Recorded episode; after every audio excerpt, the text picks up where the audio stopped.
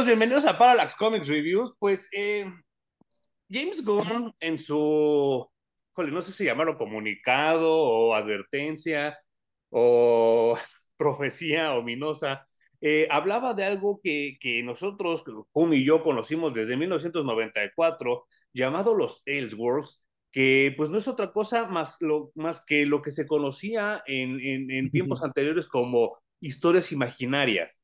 ¿Qué pasa con esto de las historias imaginarias? Eh, nosotros conocíamos un universo como, pues no sé, o sea, por así llamarlo un mainstream, una, un, un, uno, un, universo principal, y empezaron a sacar universos alternos donde pasaban cosas que no pasarían en el universo normal. Y después en los noventas lo, lo, lo, lo bautizaron Elseworlds por ponerle algún nombre. Recordemos que en los noventas teníamos esta, esta como premisa de no crear multiversos, de no crear universos alternos, porque era algo demasiado alucinante. Y gracias a, lo que estableció Batman Año 1, Dark Knight Returns, Man Steel, se hablaba de que solo fuera una tierra y lo más real posible para que los lectores adultos empezaran a comprar cómics o los que ya estaban crecidos regresaran a comprar cómics. Entonces era muy complicado para los escritores crear historias que no tuvieran nada, nada que ver con la continuidad eh, común.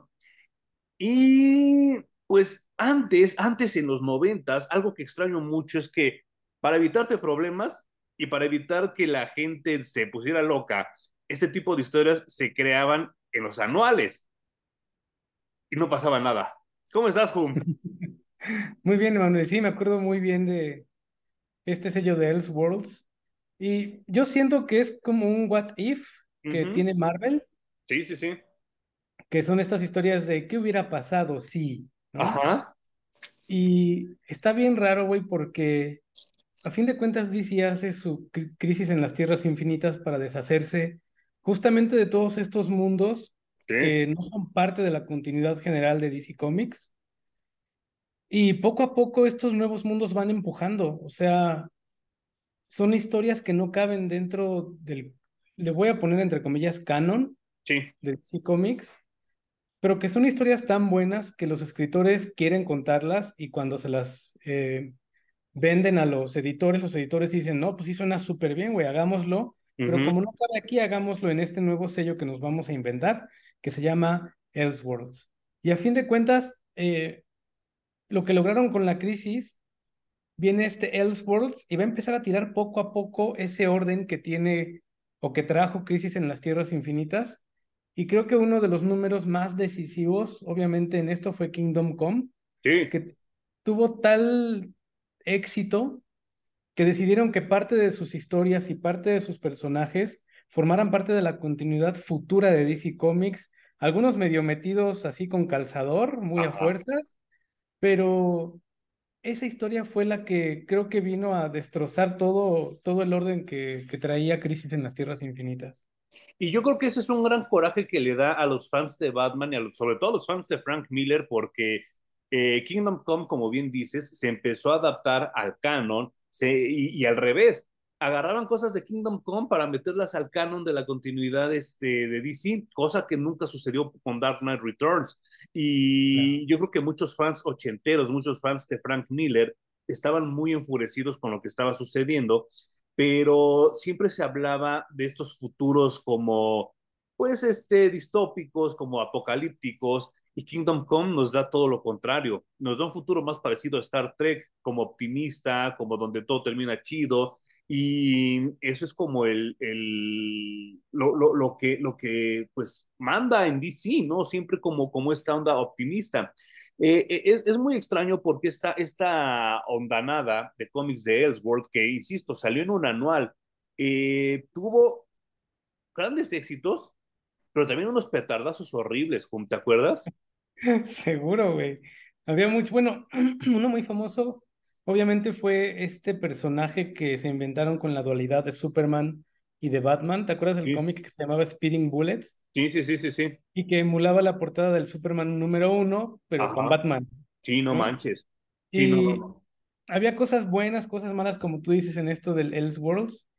Y yo no estoy seguro si este del que les vamos a platicar es de, lo, de los primeros, o sea, el primer año que salen los Elseworlds. Según yo, sí. Yo también, según recuerdo, desde los del primer año que salen.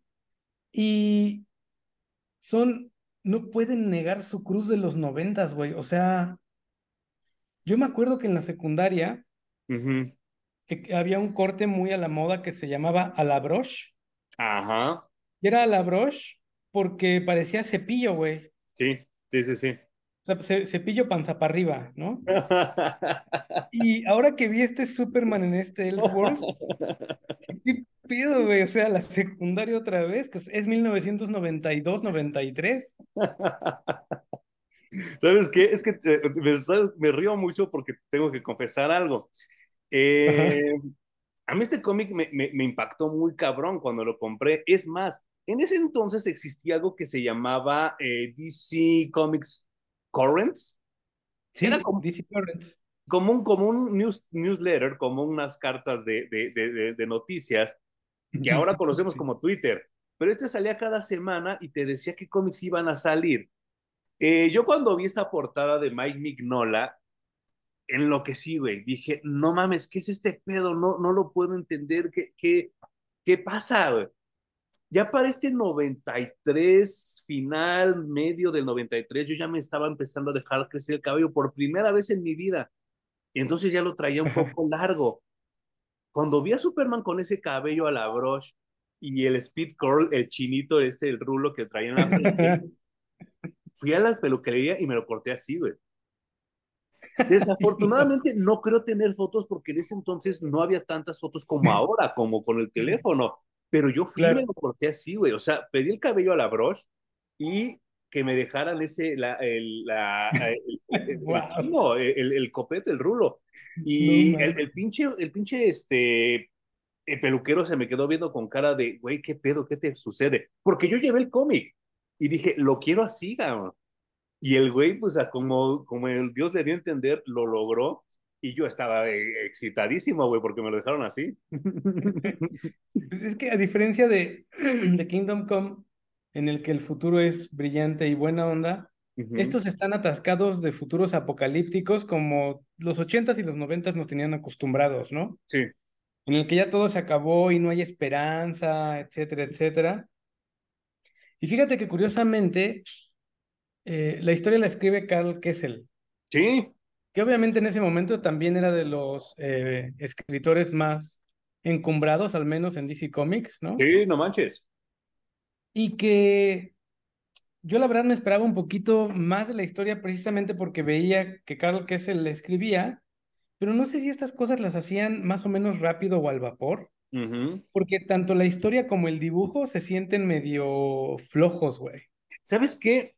Eh, hace tiempo en algún video hablábamos de los remakes y yo te preguntaba que qué pasaría si hicieran remakes de historias que fueron buenas pero tuvieron dibujantes malones. Este sería el ejemplo perfecto, ¿eh? Ya, sí puede ser porque los dibujos están garrafalmente malos, güey. Sí, y sabes que yo entiendo que, que, los anuales en ese entonces, que, que eh, porque insisto, creo que ahorita ya ni anuales sacan, ¿eh? Pero si es así, corríjame, por favor. Eh, en ese entonces los anuales eran la oportunidad perfecta para probar nuevos dibujantes. Y entonces agarraban a, cualquier morrillo que estaba como aspirando a llegar a, dibujar cómics. Y sí, son bastante desafortunados los dibujos de, este chavo. Eh, pero no sé, no sé si tú piensas lo mismo que yo. Creo que este, este, este, este cómic en particular del que estamos hablando, que, perdón si no lo hemos mencionado, es The Adventures of Superman, el anual número 6, donde se presenta la primera historia de Ellsworth de la Liga de la Justicia. Eh, no sé si tú piensas lo mismo, Juan. A mí me dio, me supo a dos cosas. Uno, obviamente, es Mad Max, que, que, obviamente The Road Warrior cambió la manera en la que vimos la vida muy cabrón, porque gracias a esa película tenemos este Doble Dragón, gracias a esa película tenemos este Final Fight, e, e, esta cuestión apocalíptica de, de donde ya valió todo super madre y que todos se tienen que decir a como puedan. Y la segunda es este Hokuto Noken, el puño de la estrella del norte, ¿te acuerdas? Que era un futuro apocalíptico donde no había agua y cosas así, y precisamente Kenshiro usa el cabello así como lo trae Superman aquí. O sea que yo creo que fue como un homenaje entre Mad Max y Hokuto no en el puño de la estrella del norte. Y, y, y sí, como bien dices, creo que el dibujante de los interiores no lo supo entender, como el portadista que es Mike Mignola. Es que a la vez, a la par, este futuro apocalíptico es ocasionado por una invasión alienígena. Sí. Entonces, eh, creo que ahí es en donde a lo mejor el dibujante no supo entender qué onda y se fue más por invasión extraterrestre. Perdimos, obviamente, los seres humanos. Aún con todos los superiores que teníamos a, a nuestro favor, perdimos. Y la manera en que Carl Kessel imaginó que perdíamos es que los aliens, al ver que no pueden o les está costando mucho trabajo vencer a los superhéroes, empiezan a ejecutar humanos y a decirles, si ustedes no nos ayudan a denunciar la actividad de superhéroes o no nos ayudan a estarlos cazando y que nos digan en dónde estén, sí. nosotros seguiremos ejecutando diariamente X cantidad de humanos, ¿no? Y no manches. Al principio es viva la revolución y todos somos humanos y contra los aliens, pero cuando empiezan a, a matar cientos de miles de personas al día, Dicen, no, creo que sí, mejor echamos de cabeza a los superhéroes, güey. Y aunque sobrevivamos siendo esclavos de los aliens, vale la pena esa existencia. Y, y, y no sé, esa parte me recordó un poco a, a un otro cómic que ya hablamos, que también es el Elseworld, eh, que era de Golden Age, donde ahí pasa más o menos lo mismo, pero por el gobierno, que dicen, ya ni madres de superhéroes, ¿eh? O sea, ya el güey que esté vestido como pinche cirquero se va a ir a la chingada y bla, bla, bla. Me sonó como lo mismo, pero en un futuro distópico, ¿no? Sí. Entonces, al final, bueno, no al final, pero después de esto, los superhéroes que quedan, porque efectivamente sí hay masacre de ambos lados, y esto es lo interesante de, de este Elseworlds, que viene en medio de... Se retomó en DC Comics esta parte de no somos violentos, no matamos, ¿no? Estaba eh, poniendo en alto eso, ¿no? Los superhéroes no matan.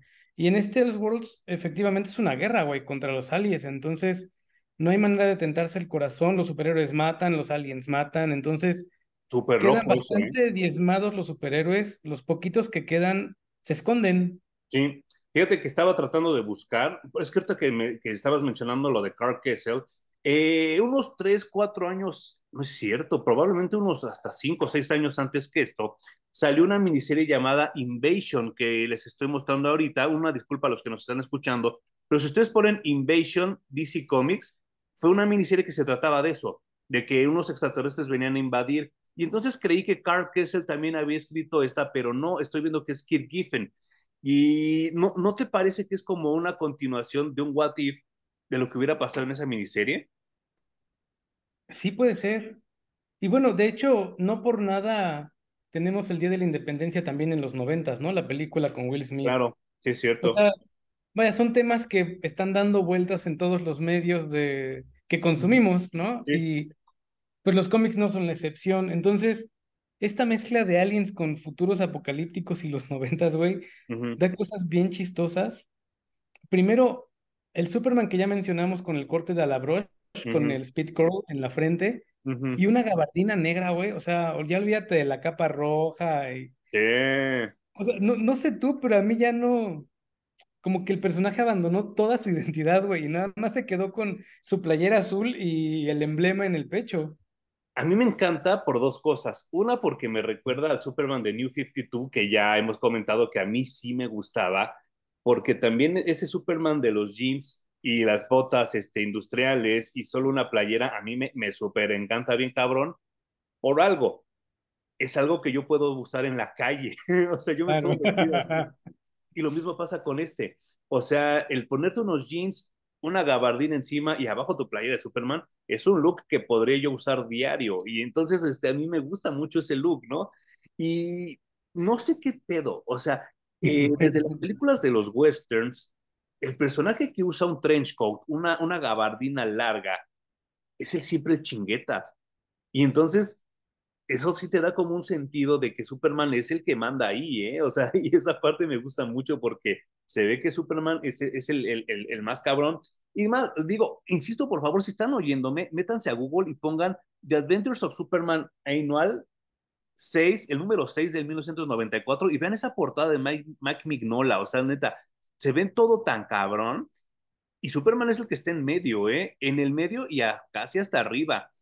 Y entonces este, este look a mí me gusta mucho, o sea, se me hace tan urbano, se me hace tan, tan, tan correcto para esa época. Y lo mejor de todo es que, que, que todavía se podría usar, ¿eh? O sea, todavía ese look se podría usar para otra historia bien chingona. Sí, o sea, no hay más noventas que, que esto, güey, porque también, aparte del Superman, está el pinche Batman, que no conforme con que ya trae su cinturón lleno de bolsitas, también le ponen otro cinturón lleno de bolsitas en el brazo, otro en la pierna, otro cruzado aquí como guerrillero, güey. Y si algo define también esta época, al menos en los X-Men, ¿te acuerdas de todos estos vatos que se fueron a Image? Sí.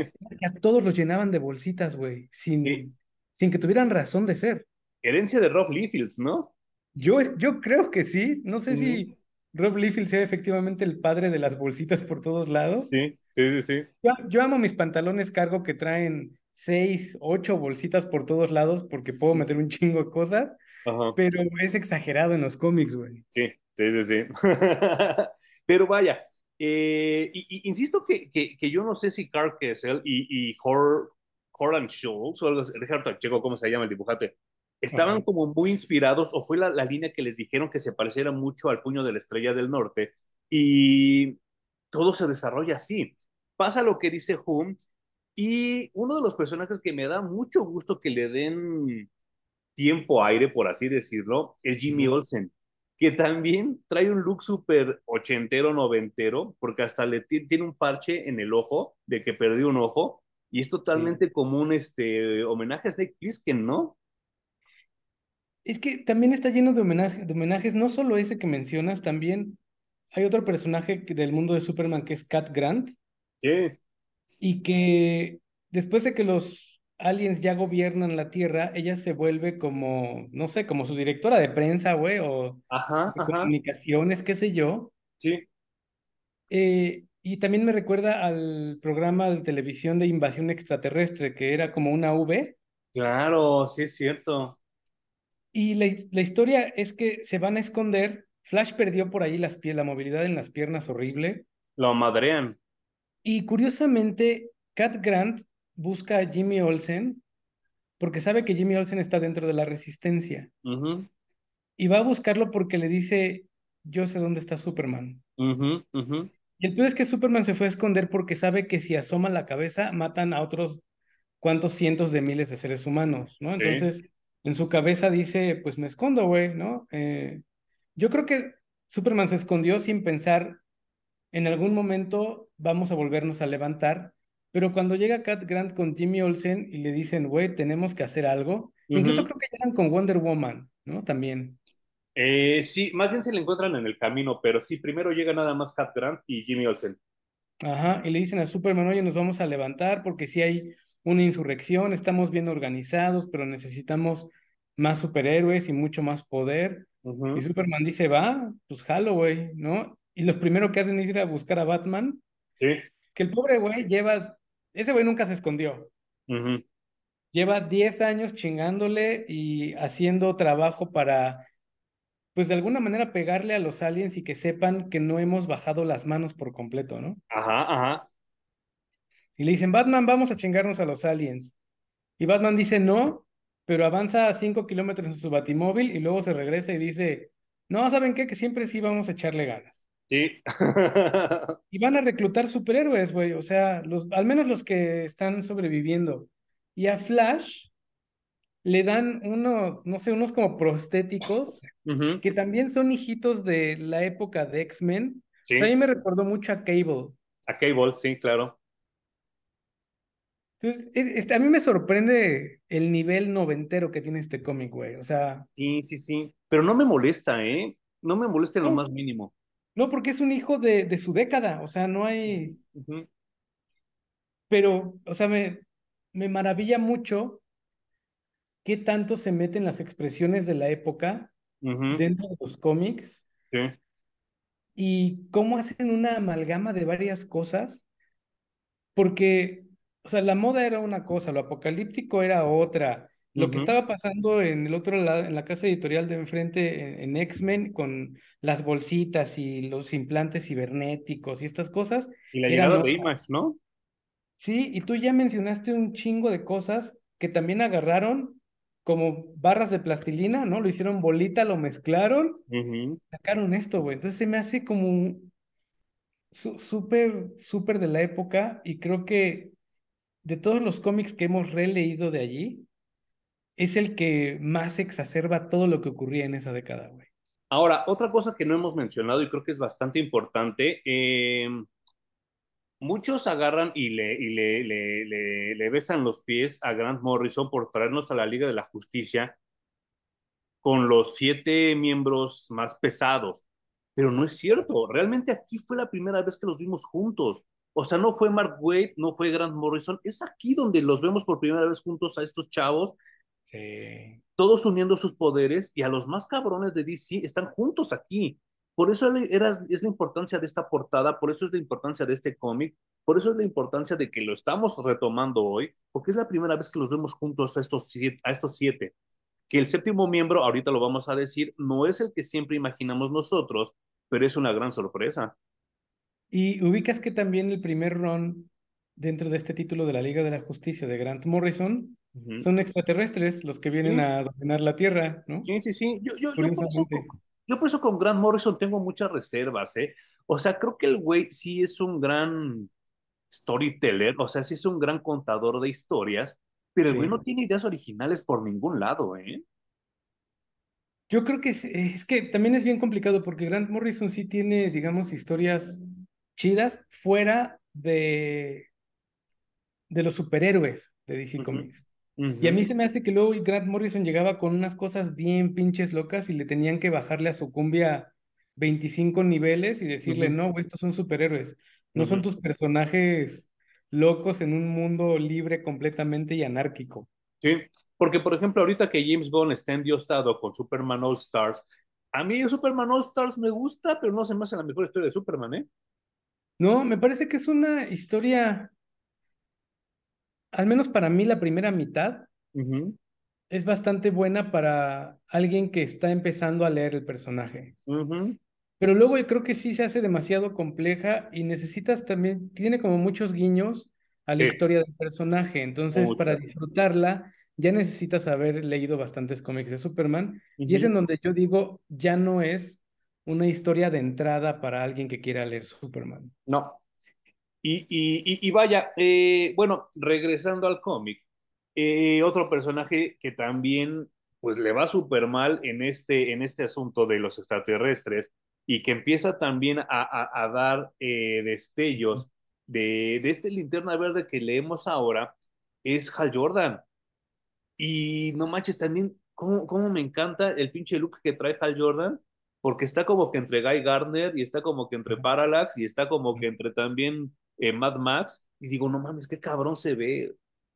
Bueno, ¿y cómo, cómo se nota que la traían contra Hal Jordan, no? O sea, querían hacerle la vida imposible, güey. No les bastó con destruirle toda la ciudad, convertirlo en Parallax, no, no, no. Aún en los Worlds le sigue yendo extremadamente mal a, a Verde. Y el personaje que sigue, que me parece una reverenda locura y que yo creo que también es motivo de hacer una pausa y decir que esta historia no pudimos completarla durante muchísimos años y yo, yo me sentí en su momento un poquito traicionado porque tú consigues un anual y piensas que allí va a concluir la historia. Sí. Pero aquí se les ocurrió que para que fueras a comprar todos los demás, la historia continuara en otro anual. Entonces, este anual que tú mostraste, que es de Superman, es la mitad de la historia de los Super Seven, y la segunda mitad dijeron, ¿por qué no la sacamos en Superboy, en el anual de Superboy? está muy cabrón. ¿Y sabes qué? ¿Por, por qué, por qué comenta esto Hum? Eh, ahorita los cómics llegan y llegan en el mes que deben de llegar y llegan. Nosotros cuando íbamos a las tiendas, Hum y yo, y decíamos, oye, el anual de Superboy, se nos quedaban viendo con cara de no mames, o sea, no voy a invertir para traer un anual de Superboy. No, pues sí, como bien dice Hum, tuvimos frustración por mucho tiempo, porque nadie quería traer el perro anual de Superboy porque decían que no se iba a vender. Ya nos tienes como pendejos explicándoles, es que es la continuación de esta madre y todos los de las tiendas de cómics nos quedan viendo con cara de, pues chido por ti, cabrón, pero pues no, no lo voy a traer. ¿Y qué nos habremos tardado? ¿Con cuatro años en encontrarlo? Fácil. Y es que Superboy básicamente lo, creo que lo único bueno que le trajo pues de oportunidad fue Humberto Ramos para dibujarlo porque fue un cómic que se murió rapidísimo, güey. Sí. Pues Superboy, después de la muerte y el regreso de Superman, es un personaje que pensaron que podía ser pues bastante bueno y famoso. Le dieron su ongoing series y duró muy poquito. Dentro de ese poquito que duró, se metió este anual. ¿Sabes cuál yo creo que fue el error? Y eso lo digo así totalmente de manera impromptu, ¿eh? Así como, como me lo planteas, yo recuerdo mucho que, que, que cuando hicieron el cómic de Superboy con, con él, este, se llevaron a, a Tom Grumet, el dibujante. Y entonces eso era como la mitad del vergazo. Yo, yo, yo, yo, yo, re, así en, en, retrospectiva, lo que hubiera hecho, le hubiera echado otros cinco pesos y le hubiera pagado a Dan Jorgens para escribirlo. Porque creo que el escritor no le ayudó mucho a, a, a Superboy, porque ya eran aventuras super mecas y super pendejas, ¿no? Aunque el dibujante seguía siendo muy bueno. Pero yo me acuerdo que leí dos que tres cómics y donde Superboy estaba en la playa echando desmadre, entonces ah, ya no hacía nada heroico, ya era como, como, como un cómic de un adolescente, o sea, era leer Archie, pero con superpoderes, ¿no? Y entonces... Y pobre, güey. Entonces creo que ese fue su error, ¿eh? O sea, el no llevarse a Dan Jorgens escribir Superboy, creo que le restó mucho. Y desde allí no se ha podido quitar, digamos, ese estigma de no sabemos qué hacer con él, güey. Uh -huh, uh -huh. Porque yo creo que la única eh, arista que a mí me gustó mucho de cómo abordaron al personaje fue esto de, de ser creado a partir de los genes de Lex Luthor y de uh -huh. Superman. ¿Y qué le causaba eso a la psique de, de, de Superboy?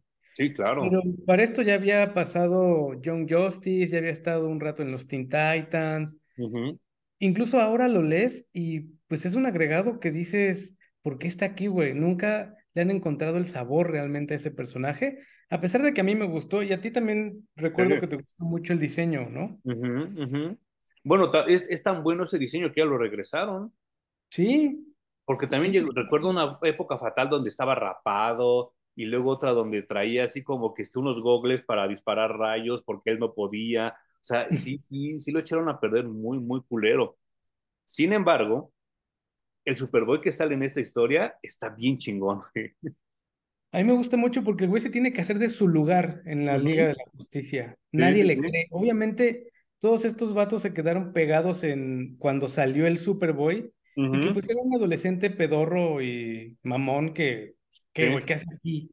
Sí, sí, sí. Pero pasaron los años y él obviamente después de 10 años ya se curtió porque además es una tierra invadida por aliens. Ajá. Y cuando llega como que nadie le quiere hacer caso y sí. nomás está allí de relleno, pero el güey hace cosas muy buenas y además eh, pasa esto que me gusta mucho que pasó con Supergirl que reclama su propio nombre, ¿no? Y dice, a ver, ya, güey, no soy la sombrita de Superman, uh -huh. ni soy la manita de Superman, soy otro personaje y como tal me tienen que tratar como individuo independiente, ¿no? Y sabes, sabes que, que también este, este cómic eh, deja el precedente de algo que hasta la fecha yo sigo sin entender, que es un poder que le dieron a Superboy en la continuidad real, que es la telequinesis táctil. Es la primera vez que se menciona aquí y después lo adaptaron, pero yo no entiendo qué chingados es la telequinesis táctil. no, como el disparo ese de Venom de Miles Morales, mm. que parece como un shock eléctrico y que también dices, güey, ¿de dónde se sacan esas ideas? Pero bueno, de alguna manera es como, hagámoslo diferente, güey, porque no lo sí. podemos hacer un clon de Superman. Sí, sí, sí, sí, sí. Y, y pues, eh, otra, otra cosa que me gusta mucho, mucho, mucho, es que pues eh, Flash destruye todos sus uniformes porque dice, no, este me va a cargar la chingada y todo, ¿no? Y entonces Ay, Jimmy Olsen le consigue el anillo de cuando él era Kid Flash y le dice, pues ni pedo, este es el único que hay, te lo vas a poner. Y se ve tan chingón. no sé, a mí me encanta cómo se ve. Para mí, creo que es el mejor momento del, de la, toda la historia, güey. O sea, obviamente tiene sus momentos buenos, uh -huh. pero este en el que le dan el anillito a Flash y sale el disfraz de Kid Flash, Uh -huh. O sea, es como glorioso, güey, me encantó. Sí, no manches. Y, y, bueno, yo sí tengo varios momentos que me gustan, ¿eh? Y uno Ajá. de los que me gustan mucho es el que sigue, porque eh, llega, no, es que alguien nos quiere tirar el paro, pero pues como que no sabe si lo van a invitar, que la chingada, no, pues quién es. Y sale el ex Luthor el cuerpo Sí. de metalo. Y entonces dices, no mames, ¿qué, ¿qué pedo? ¿Qué está sucediendo? Y yo en ese entonces apenas estaba yo conociendo a los villanos de Superman, porque pues ni en los Super Amigos, ni en los cómics que yo empezaba a leer, salían tantos villanos de Superman.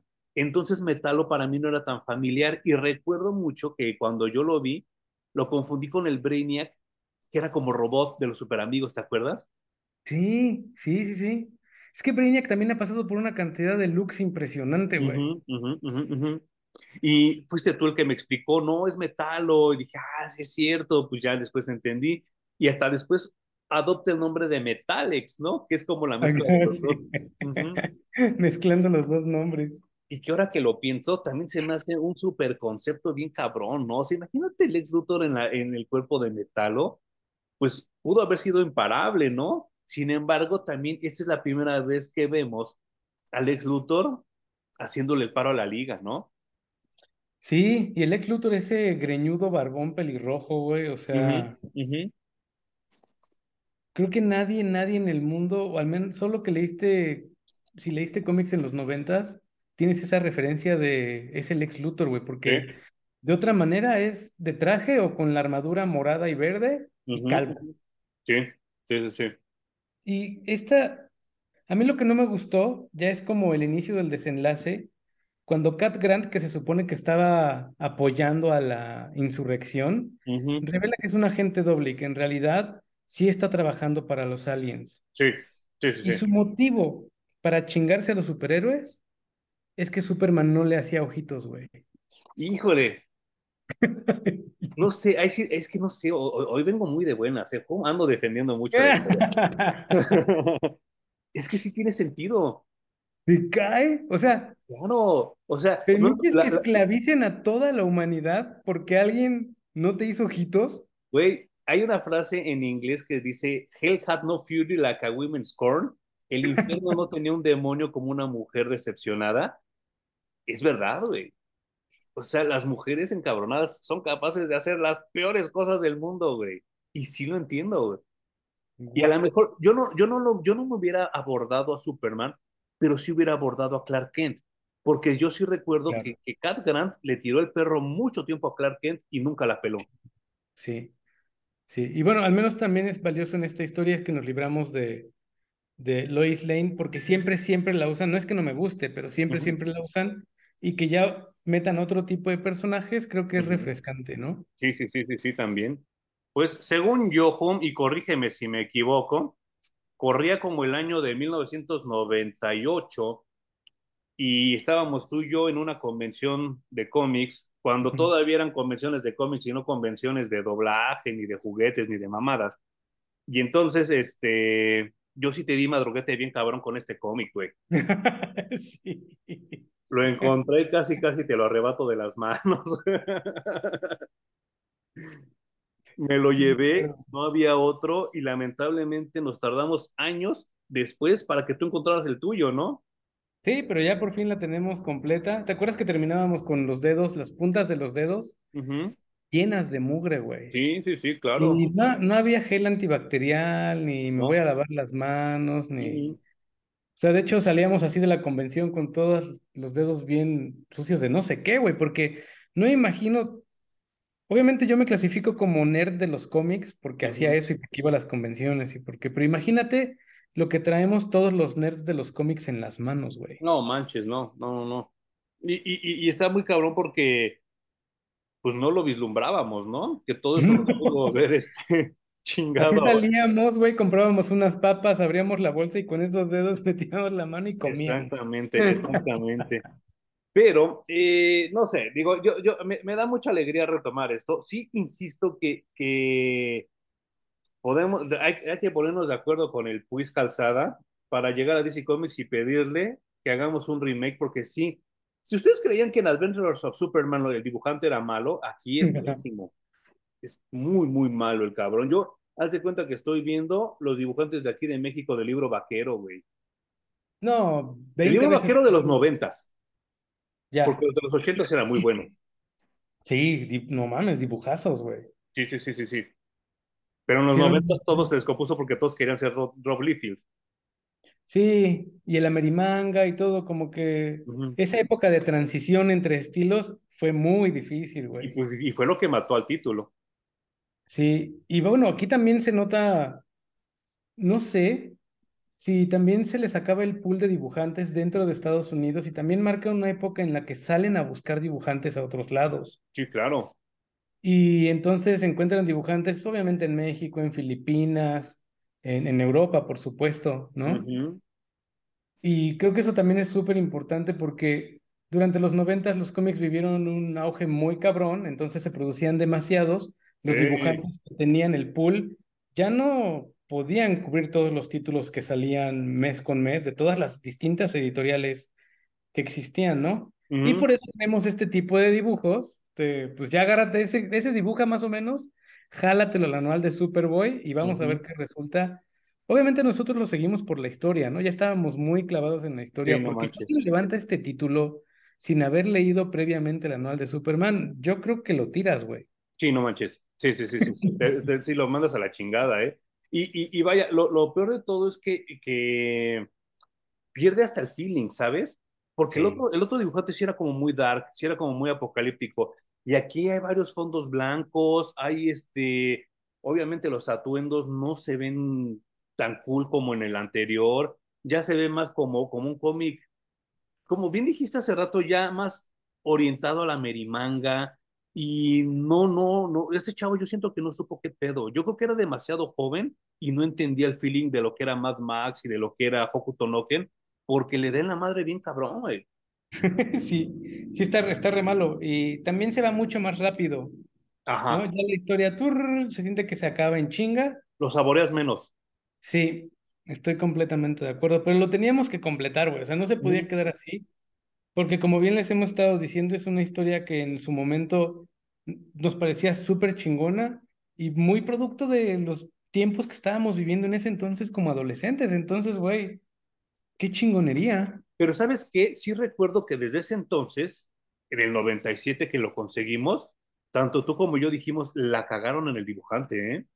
Pues sí. Y en ese entonces no sabíamos tanto de lo que es el dibujo ni, ni nada de esto de los cánones este, académicos.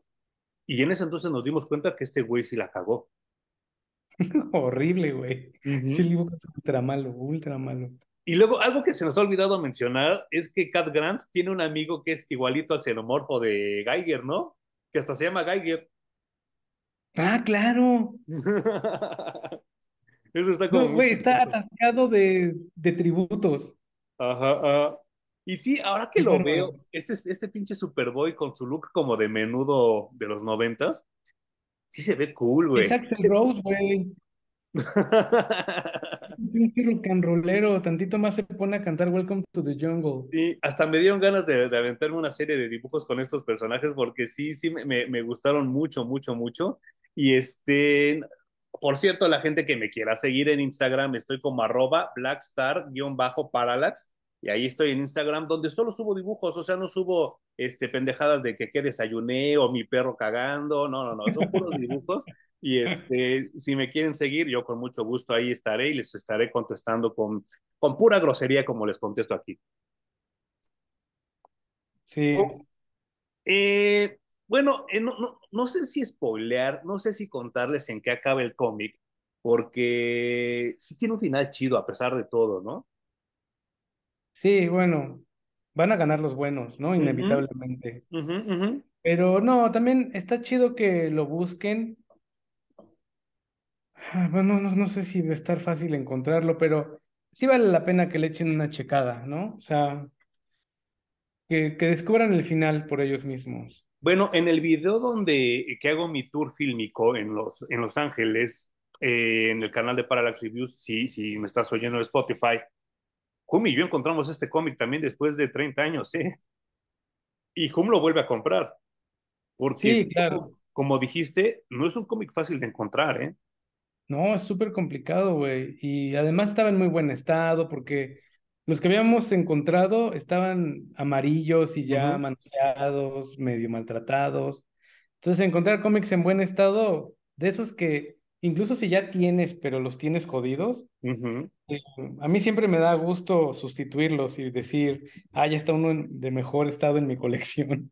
Y aparte, ¿sabes qué? Este, creo que nos salió en un dólar, ¿no? Sí, estaba bien barato, güey. Pues es que son de esos que nadie quiere.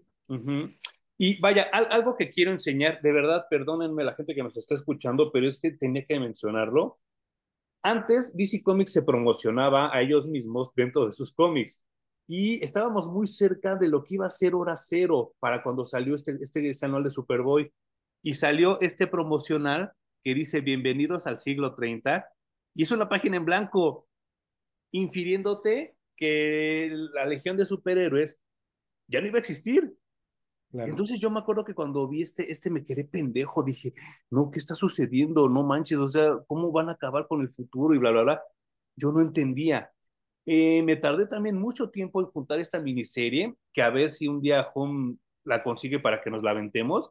No manches, Home, creo que es cuando peor le ha ido a la Legión de Superhéroes, güey. Pues básicamente es lo que desencadena la historia de Hora Cero. Y pues sí, los fans se quejaron porque destruyeron la Legión de los Superhéroes. Sí, no manches. Y, y, y muy cabrón porque también, como bien dijiste hace rato de Superboy, después de esto no se volvió a levantar la Legión, ¿eh? Mm, mm, mm. Ahorita sufre mucho, mucho y acaba de salir una animación con Supergirl. No sé si salió en DVD o ya salió en HBO Max o las dos, pero hasta ahorita están tratando como de retomar porque no ha podido regresar después de eso, ¿eh? Ya se llevaron a Superman, ya se llevaron a Supergirl, ya se llevaron también a, a John Kent. Y ni así, güey, o sea, no, no funciona. A propósito de John Kent, échenle una checada a la animación en HBO de Challenge of the Super Sons. Ah, sí. Ajá, sí me gustó, güey. ¿Cómo crees? Ajá, ajá. La voy a checar porque sí, también ya tiene rato que la vi este, anunciada y sí, como que dije, híjole, la veré, no la veré. Pero ahorita que dijiste, ya me voy a aventar. Eh, Sí. quiero, qui- quiero, quiero cerrar con, con este, con este cómic porque sí, si lo pueden conseguir, de verdad no lo piensen dos veces y cómprenlo y léanlo, porque sí está muy cabrón, porque como bien estuvimos desmenuzando eh, durante el video, es como el principio de muchas cosas que seguimos masticando, ¿eh? Como, como ver a los siete miembros de la liga. Comentaba hace rato que estaba Lex Luthor como séptimo miembro. Lo único que hizo Mark Wade y lo único que hizo Grant Morrison fue cambiar a Lex Luthor por el Marshall Manhunter, pero básicamente Sí. es la misma liga, ¿eh? Sí, y, y de hecho, en la actualidad hay muchas veces en las que Lex Luthor ayuda. Eh, ya hablamos de Injustice. En el mundo de. Injustice, Lex Luthor es superhéroe, güey. En New 52 también. O sea, y, y, y, varias cosas que ustedes se van a encontrar y van a decir, ah, de aquí salió este desmadre, ¿no? O sea, lo recomiendo totalmente. Sí, sí, de verdad quisiera hacer campaña para que nos dejaran al buen Puis y a mí dibujar de nuevo esto, porque no manches, sí, los dibujantes creo que es un botch, creo que es un, un, un, un lo echan a perder mucho. Y este, porque la historia a mí me sigue pareciendo muy, muy, muy buena. Sí, totalmente hija de su época, pero no por Mm. eso deja de ser buena, ¿eh? No, y yo creo que hasta un tercer cómic hubiera venido también a enriquecerlo, porque también se siente contada muy deprisa, ¿no? Sí, sí, sí, sí, sí, sí, sí, sí. Sí, como una miniserie estaría súper chingón, Sí. súper cabrón. Que, que, y, y que vuelva a lo mismo, este fue el primer año donde nosotros empezábamos a saborear esto que ahora se conoce como los Salesforce y que lo está retomando James Gunn para, pues para contarnos básicamente sus locuras, ¿no? Porque eh, a mí me pareció muy, muy chafa su pretexto de regresar los Salesforce gracias a que él quiere hacer películas que no tengan continuidad, ¿no? O series que no tengan continuidad, pero eh, vamos a comprársela unos cinco minutos y a ver qué, qué sale, ¿no? Sí, sí, sí, sí. Yo también ya no, no voy a esperar nada, güey, que me sorprendan. ¿Algo más que quieras decir sobre esto, este, el inicio de los Salesforce? No, o sea, yo disfruté mucho la línea de Elseworlds y pues agradecido con estas cosas que lo iniciaron. Y como dices, vale mucho la pena y le doy puntos extra porque me rasca en la nostalgia, güey, haber estado consiguiendo esta historia y todo lo que ya les platicamos. Ujú. Entonces creo que esta sí es del de los cómics y de las historias que para mí definieron un momento en mi vida. Sí, no, yo también, ¿eh? Y, y, y, y lo mejor de todo es que para mí se sostiene, ¿eh? O sea, para mí si la vuelvo a leer y digo, ah, no manches, sí todavía está chidita, ¿no? Porque ya hemos hablado de muchas historias como Age of Apocalypse, que ya las leemos y decimos, chale, qué pedo, lo hubiera ahorrado, ¿no? Totalmente. eh, Hum, ya hablaste de Super Sons, pero ¿tienes alguna recomendación y antirecomendación de la semana? No tengo antirecomendación, solo quiero decir que vengo muy contento de anoche y no es lo que ustedes piensan. Fueron los Óscares y oh. Everything Everywhere All at Once se llevó, se llevó la noche y yo estoy muy contento con eso porque desde que salí de ver esa película dije, esta película es la película del año, güey. Me vale madres lo que salga los siguientes seis meses. Esta es la perra película del año. Oye, pero estamos hablando de una de, de, de, algo muy importante, que es un cambio generacional en la academia, ¿eh? O sea, estamos hablando de que ya muchos de los miembros que eran miembros viejitos de 80, 70 años, a lo mejor los mató el COVID, a lo mejor los mató la edad, pero se nota mucho que los nuevos miembros de la academia ya son más jóvenes y entonces votan por proyectos jóvenes e innovadores, porque en la misma categoría de, de mejor película eh, había uh -huh. un remake, nada malo, de Sin Novedad en el Frente, All Quiet on the Western Front, pero es un remake, es una película muy vieja. Y en la misma categoría estaba Avatar, que digan lo que me digan, es una basura de película, es una basura de franquicia, y son conceptos viejos. Y entonces, en esa misma categoría estaba películas chafísimas como Belfast y como Tar, este, no, no, no es Belfast, no me acuerdo, The Banshees o no sé qué madre se llama, ¿no? Finishing, ajá, también está, sí, eran 10 películas nominadas como mejor película, pero la mitad no eran había conceptos. duda. Uh -huh. No había duda, güey. Pero la mitad eran conceptos viejos y la mitad conceptos nuevos, Ju. Y ganó un concepto nuevo. Sí. Y eso es, eso es, eso es para, re, para subrayarlo y recalcarlo, porque estamos experimentando, estamos viviendo una nueva época de los Oscars, ¿eh? Eso espero, güey.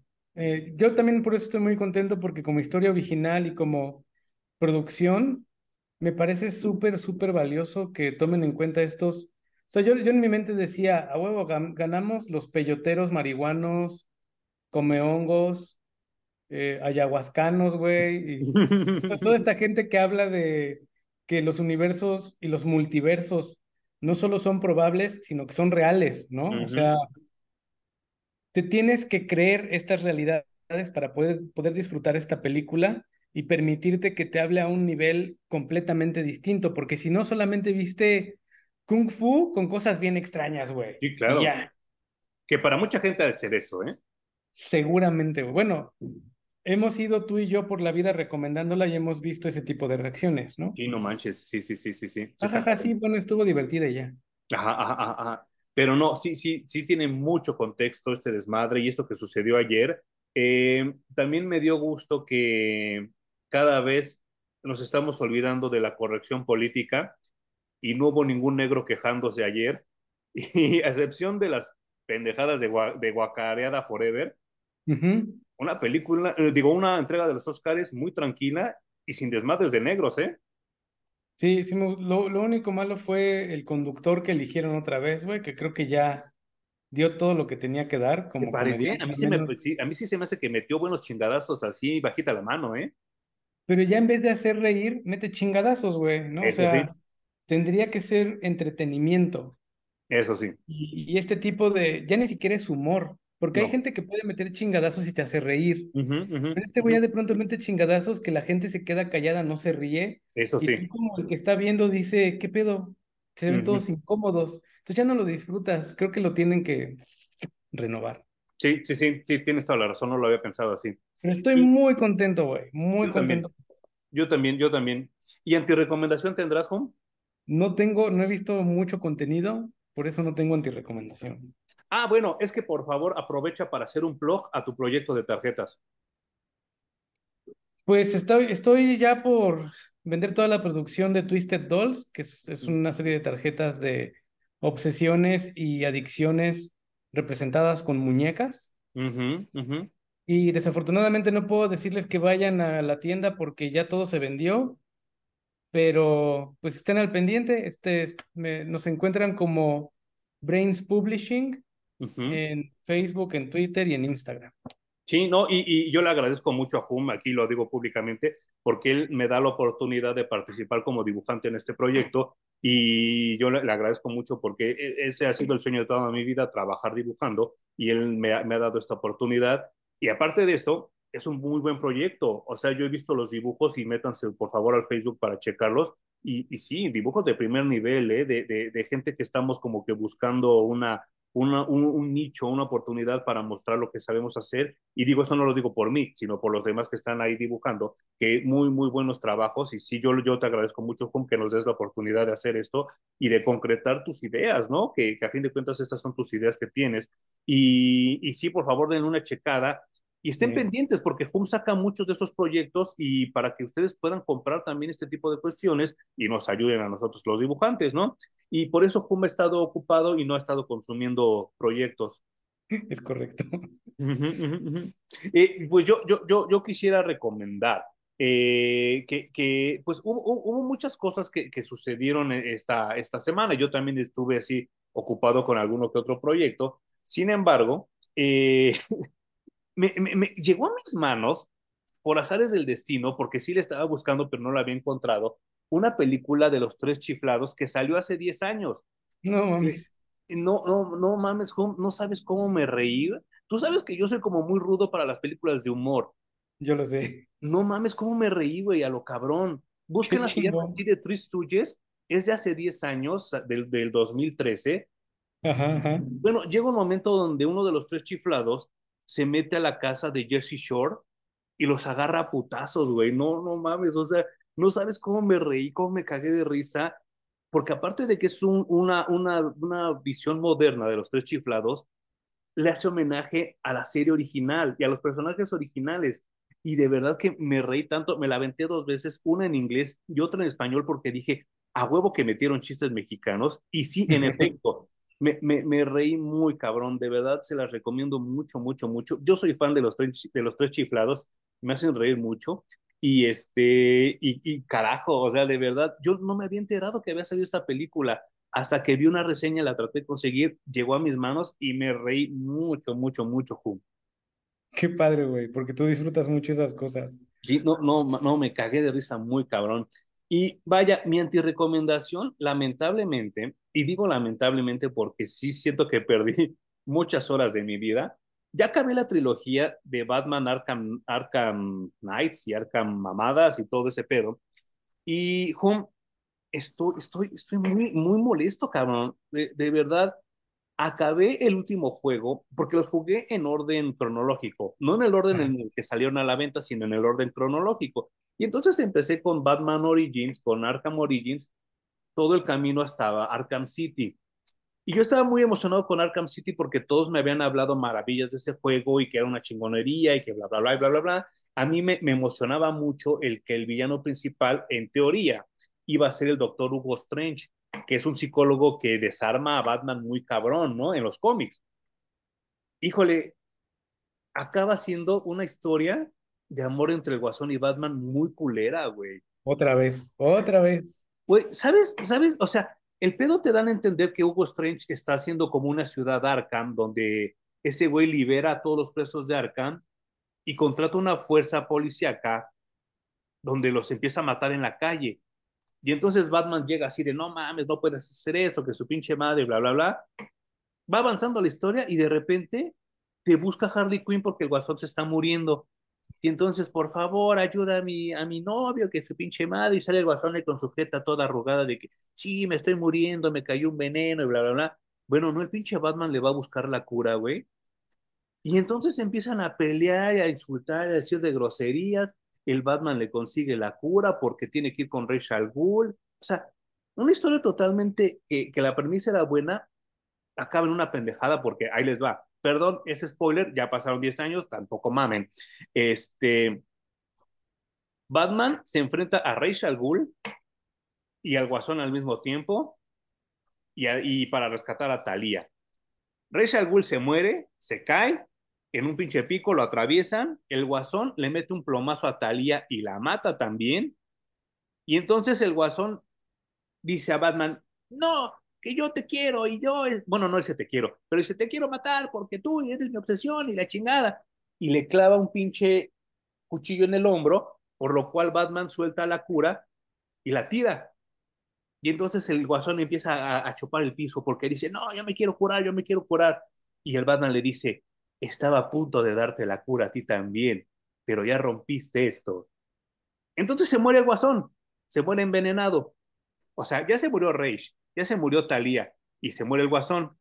Literal, el juego, el juego acaba en que Batman sale del edificio, llega la policía, llega Gordon con el guasón entre los brazos, lo trae cargando y casi casi se pone a llorar y lo deja acostado en una patrulla y el Gordon le dice, ¿qué pasó? ¿Qué pasó? Y el Batman no le contesta y se va.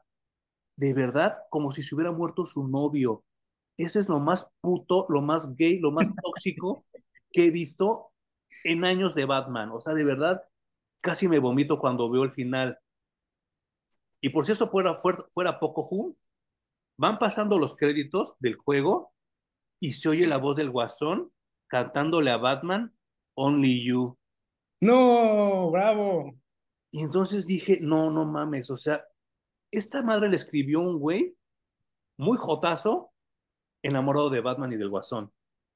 Qué bueno que me dices, porque así nunca voy a jugar Arkham City. Nunca lo juegues, velo en YouTube. Ve, o sea, todo lo que les estoy platicando, chéquenlo en YouTube para que vean que es verdad.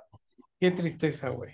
Horrible, horrible, de verdad. Y yo no sé qué van a hacer ahora con el nuevo juego donde se muere Batman y tienes que usar a Nightwing, Robin, etcétera, etcétera y demás. Va a ser una mega basura. No pegó. Gotham Knights no pegó. Y a los dos meses de que salió ya le estaban poniendo rebajas, güey. No manches, ¿cómo Ajá, Sí, muy triste. Pero bueno, pues son juegos ya hechos al vapor, que, queriendo sacarle más leche a esa vaca de Arkham. Y ya no se puede, güey. Y hasta cómic salió, ¿verdad? Sí, sí, sí. Pero no, no pegó. Oye, eh, antes de que nos vayamos, eh, ¿qué opinión te causa? ¿Qué, es, ¿Qué reacción llegó a tu cuerpo, a tu mente, al enterarte que Tom King va a escribir Wonder Woman? Uf, no sé. ¿Crees que ya, ya está metiéndose a la boca más de lo que pueda masticar? Es probable, es lo que también pienso. Y habrá, habrá que esperar y habrá que ver. Ya hablaremos de Tom King en el siguiente programa de Parallax Comics Reviews. Y es que, ¿sabes qué, Home? Yo este, he oído, he leído en foros que Tom King es el nuevo Jeff Jones, que los personajes secundarios le quedan muy bien, claro. y los principales no le quedan tan bien. Entonces, eh, habrá que ver qué hace con Wonder Woman, ¿eh? Habrá que ver y no hay que compararlo, güey. También hay que darle su oportunidad, sí. ¿no? Sí, sí, sí, sí, sí.